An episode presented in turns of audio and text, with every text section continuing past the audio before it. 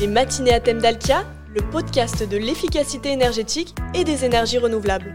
Bonjour, bienvenue. Le rafraîchissement des centres urbains, des bâtiments, de certaines installations industrielles et la lutte contre les phénomènes d'îlots de chaleur sont devenus, avec le dérèglement climatique, des enjeux territoriaux, sanitaires, économiques et environnementaux majeur, sans oublier bien sûr l'aspect confort. Cet épisode des matinées à thème d'Alkia est consacré au réseau de froid et au froid industriel qui apporte une réponse efficace à ces défis. Alors quels sont précisément les avantages des réseaux de froid? Quelles solutions techniques innovantes ont été mises en place en France? Et dans l'industrie, le tertiaire ou le commerce alimentaire notamment, quels sont les débouchés pour le froid? Pour répondre à toutes ces questions, je suis en compagnie de deux experts de ces sujets. Véronique Poulain-Galucio, directrice commerciale réseau de chaleur et de froid en Ile-de-France et d'Alkia. Elle pourra notamment nous faire découvrir le réseau de chaleur de la Défense près de Paris. Et puis, mon autre invité, le directeur marketing de Dalkia Froid Solutions, Benoît Paquet. Matinée à thème d'Alkia, animé par Paul-Emmanuel Géry. Bonjour Véronique Poulain. Bonjour Paul-Emmanuel. Alors, je voudrais tout d'abord évoquer avec vous rapidement les enjeux du sujet de ce podcast. Le froid, c'est un besoin indispensable. Tout à fait. Alors, lorsque l'on parle de froid pour le bâtiment, précisons qu'il s'agit surtout de climatisation. La climatisation des bureaux est devenue aujourd'hui une nécessité pour le confort des occupants. Ça, c'est dès les premières chaleurs. Mais c'est aussi indispensable parfois toute l'année, pour euh, des installations techniques, euh, des salles de marché et puis un certain nombre d'industries aussi, évidemment. Alors pour autant, aujourd'hui, on vise la neutralité carbone à court terme et on sait tous que la climatisation classique consomme beaucoup d'électricité. Alors comment gérer cette demande en froid tout en diminuant les consommations d'énergie? Bah évidemment, moi je vais vous dire que les réseaux de froid sont vraiment une solution dans la mesure où ils offrent une performance environnementale qui est incomparable puisqu'ils ont une très bonne performance énergétique. D'ailleurs, vous pouvez voir euh, aujourd'hui dans le décret tertiaire, les réseaux de froid sont affectés d'un coefficient de 0,25 en énergie finale. Donc c'est un atout euh, pour tous les bâtiments tertiaires, que ce soit des bureaux, des collectivités, euh, des mairies, etc. Et par ailleurs, les réseaux de froid permettent de contrôler de manière très efficace les fuites de fluides frigorigènes à l'atmosphère. Pour tous ces sujets, ils remplacent très positivement les climatiseurs individuels qui sont en général très gourmands en énergie. La centralisation des moyens de production assure une maintenance et un fonctionnement optimal continu qui limite les pics de consommation électrique des bâtiments, surtout, euh, bah, surtout l'été. Et en fait, sur les réseaux de froid, on pilote toutes les installations à distance. Toutes nos sous-stations d'échange euh, sont connectées et ceci nous permet d'adapter en permanence notre production aux besoins des différents abonnés. De la même façon, l'évacuation de la chaleur est elle aussi gérée de manière centralisée. Ceci permet de mettre en œuvre des technologies innovantes. Par exemple, sur le réseau de la Défense, nous avons été les premiers dans les années 90 à mettre en œuvre un refroidissement fluvial qui était euh, à l'époque une grande innovation. On va reparler dans quelques instants de la défense parce que c'est vraiment un réseau de froid très intéressant.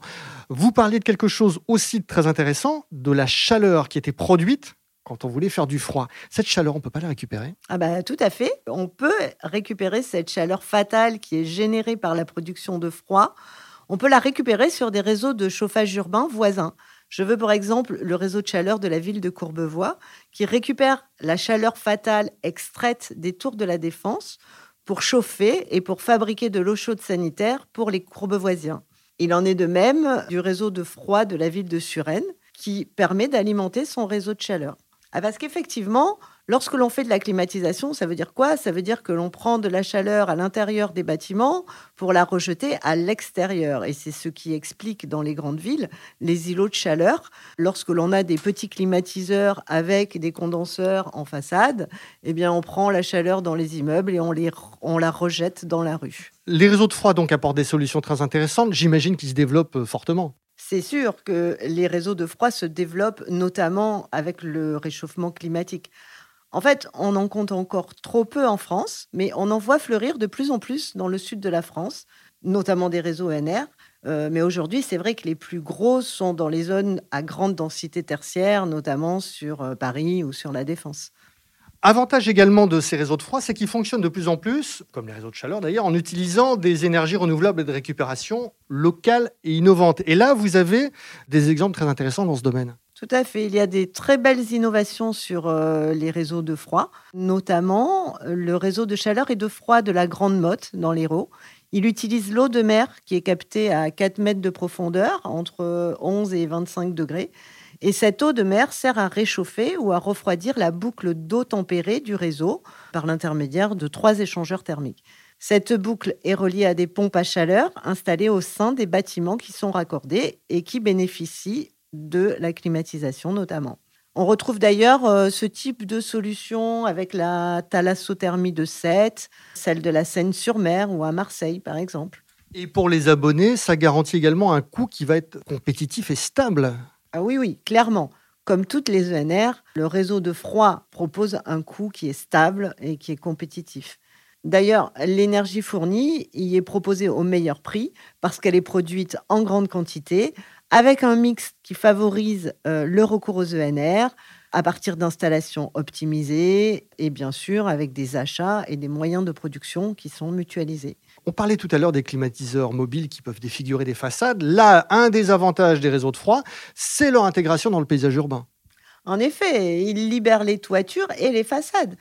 Euh, les réseaux de froid ne dénaturent en rien euh, les bâtiments qu'ils desservent en climatisation. Il n'y a aucune unité extérieure apparente sur les bâtiments et toutes les canalisations euh, cheminent sous voirie. Donc il n'y a aucune emprise sur les terrasses par des groupes de production de froid. On peut en profiter d'ailleurs pour faire d'autres projets sur les terrasses, c'est ça qui est bien.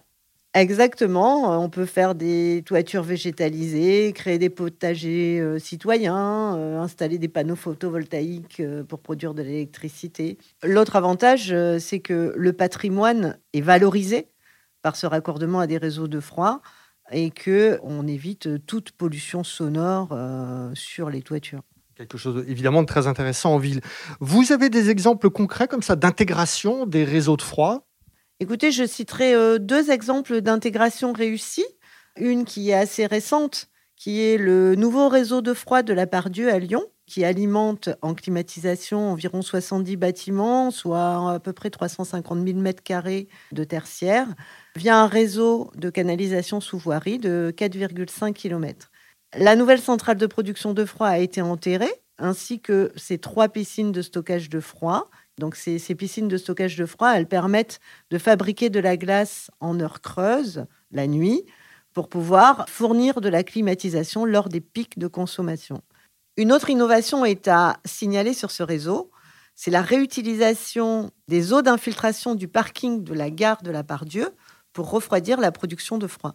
Je vois maintenant qu'on reprenne la direction de la région parisienne avec un autre réseau qui est très bien intégré dans le paysage urbain, c'est celui évidemment de la défense. Effectivement, sur la défense, nous avons une très grosse centrale de production de froid puisque nous avons une puissance installée de 112 MW et nous refroidissons à peu près 1,5 million de mètres carrés de bureaux qui sont répartis sur une quarantaine de tours nous délivrons euh, plus de 80 gigawattheures de froid euh, par an sur ce réseau. Comme je l'indiquais tout à l'heure, la production est refroidie par la Seine et donc on ne dispose sur ce réseau évidemment d'aucune tour aéro-réfrigérante. Le refroidissement fluvial s'effectue par la station de pompage en Haute-Seine. L'eau de Seine est transportée jusqu'à la centrale par d'impressionnantes canalisations qui cheminent sous voirie. On produit de l'eau glacée à 4 degrés et euh, on alimente donc euh, l'ensemble des bâtiments par des canalisations qui cheminent, elles, dans euh, les hum, galeries sous la défense. Parfaitement camouflées. Ah, exactement. La centrale Alsace aujourd'hui est complètement intégrée dans le paysage urbain puisqu'elle est installée au pied de la tour Prisma, qui est un IGH de la défense et qui a d'ailleurs été construit sur la centrale à l'époque. IGH, donc immeuble de grande hauteur. Et puis, je crois que vous avez également mis en place une technologie concernant le fluide frigorigène. Tout à fait. Euh, une technologie euh, qui permet d'éviter toute fuite de fluide frigorigène à l'atmosphère, notamment euh, lors des maintenances, puisque l'on a mis en place un dispositif qui permet de stocker le fluide dans des cuves sous vide et de les réinjecter ensuite dans un système qui est euh, parfaitement étanche. En fait, grâce à cette technologie, la centrale de froid de la Défense rejette moins de fluide frigorigène à l'atmosphère que euh, la climatisation d'une voiture mal entretenue, par exemple. Je vous propose maintenant de parler d'une autre utilisation du froid, celle qui concerne l'industrie et l'alimentaire notamment. Direction Verrières en Anjou dans le Maine-et-Loire, c'est là que se trouve le siège social d'une des filiales de Dalkia, Dalkia Froid Solutions. Les matinées à thème d'Alkia, le podcast de l'efficacité énergétique. Bonjour Benoît Paquet. Bonjour. Vous êtes le directeur marketing de Dalkia Froid Solutions. Merci de nous accueillir dans vos bureaux à Verrières en Anjou, euh, près d'Angers, dans le Maine-et-Loire. Nous sommes dans un beau bâtiment à énergie positive. Oui, c'est ça. C'est un bâtiment qui a été conçu selon une démarche haute qualité environnementale, on, appelle ça HQE, et dans le but de créer un, cadre de travail très agréable pour nos collaborateurs, mais aussi et surtout pour avoir le moins d'impact possible sur l'environnement. En fait, c'est également pour nous aussi une véritable vitrine qui permet de présenter une partie de nos savoir-faire en matière de recherche et de la performance énergétique et de la récupération d'énergie fatale. Alors, pouvez-vous me décrire en quelques mots l'activité de froid de votre entreprise?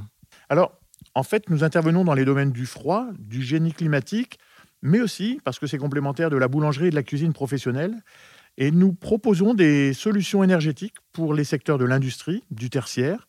Nous accompagnons ainsi nos clients dans leur transition énergétique. C'est-à-dire que aujourd'hui, nous intervenons dans la décarbonation de leurs process et dans la réduction de leur consommation énergétique.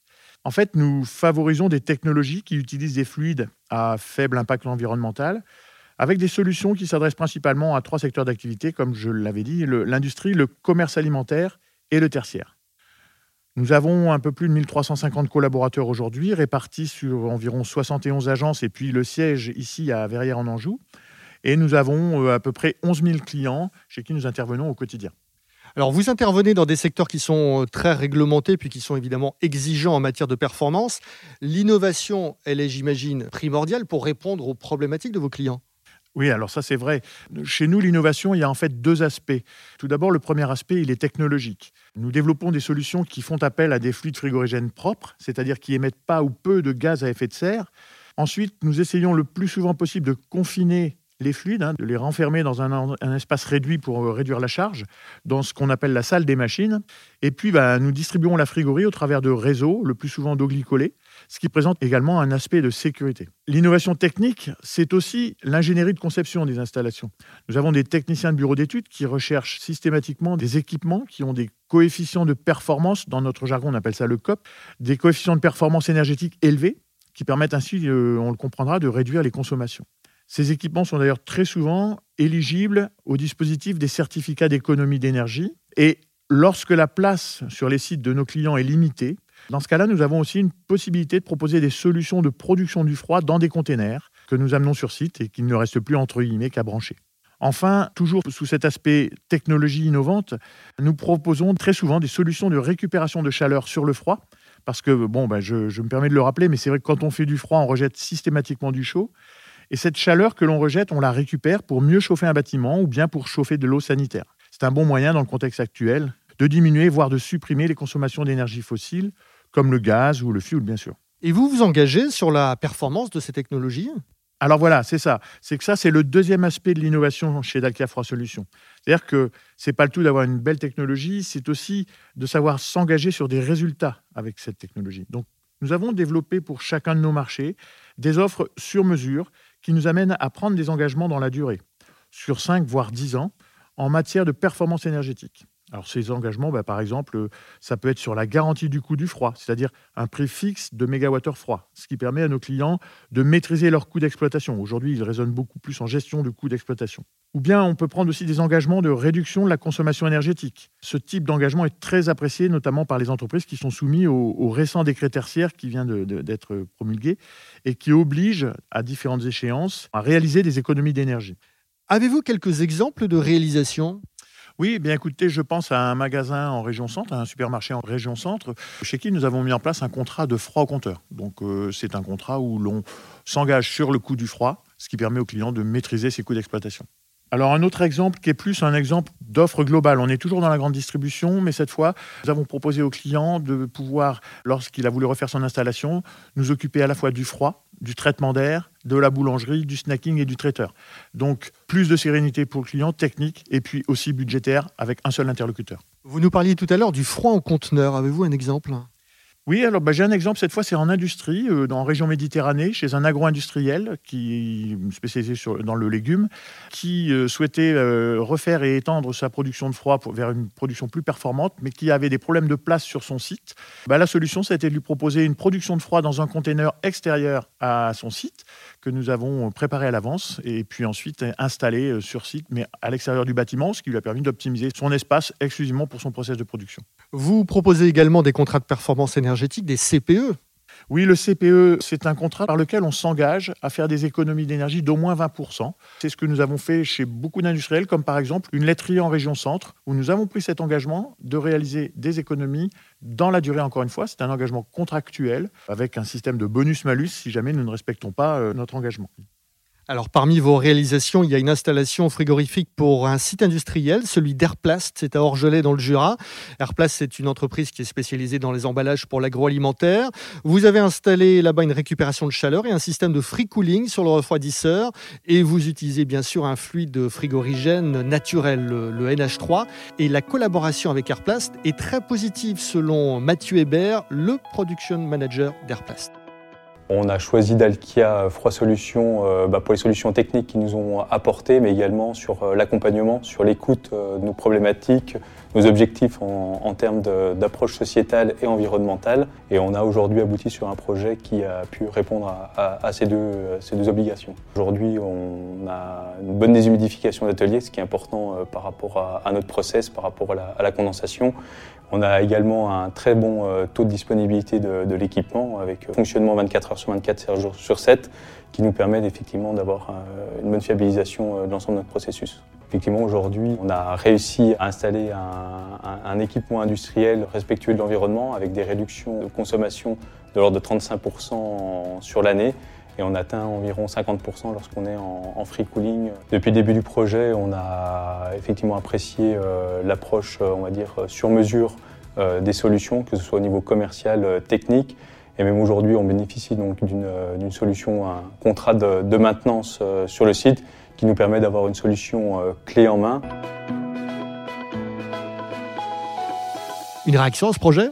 Oui, effectivement. Alors, on voit bien euh, au travers du témoignage de, ce client que la recherche de la performance énergétique, c'est une question de confiance et de confiance dans la durée. Donc, on a bien senti que le client avait confiance en nous. Nous, nous avions confiance en lui.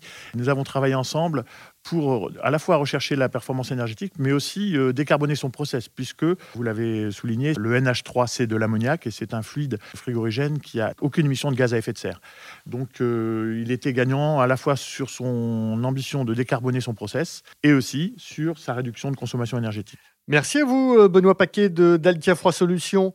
Un mot de conclusion, Véronique? Écoutez, oui, aujourd'hui, avec le réchauffement climatique, avec l'envolée du prix des énergies, avec toutes les considérations environnementales, il me semble que les réseaux de froid doivent se développer un peu partout. Il existe aujourd'hui des nouvelles technologies qui permettent d'adapter les réseaux de froid, y compris à des villes de taille moyenne ou des petites villes. Les réseaux de froid ne sont pas réservés aux grandes métropoles, comme c'est le cas aujourd'hui. Et je pense qu'il faut vraiment s'attacher à les développer pour que cette climatisation, finalement, soit accessible à tout le monde. Merci Véronique Poulin-Galucio. C'est la fin de cet épisode. Notez bien dans vos agendas la date du 21 juin. Nous vous donnons rendez-vous à 11h pour un webinaire spécial consacré au réseau de chaleur et de froid avec la Gazette des communes. Vous pouvez d'ores et déjà vous inscrire sur le site de la Gazette des communes dans la partie webinaire. Je serai en compagnie d'experts et puis de maires qui ont monté des réseaux de chaleur et de froid.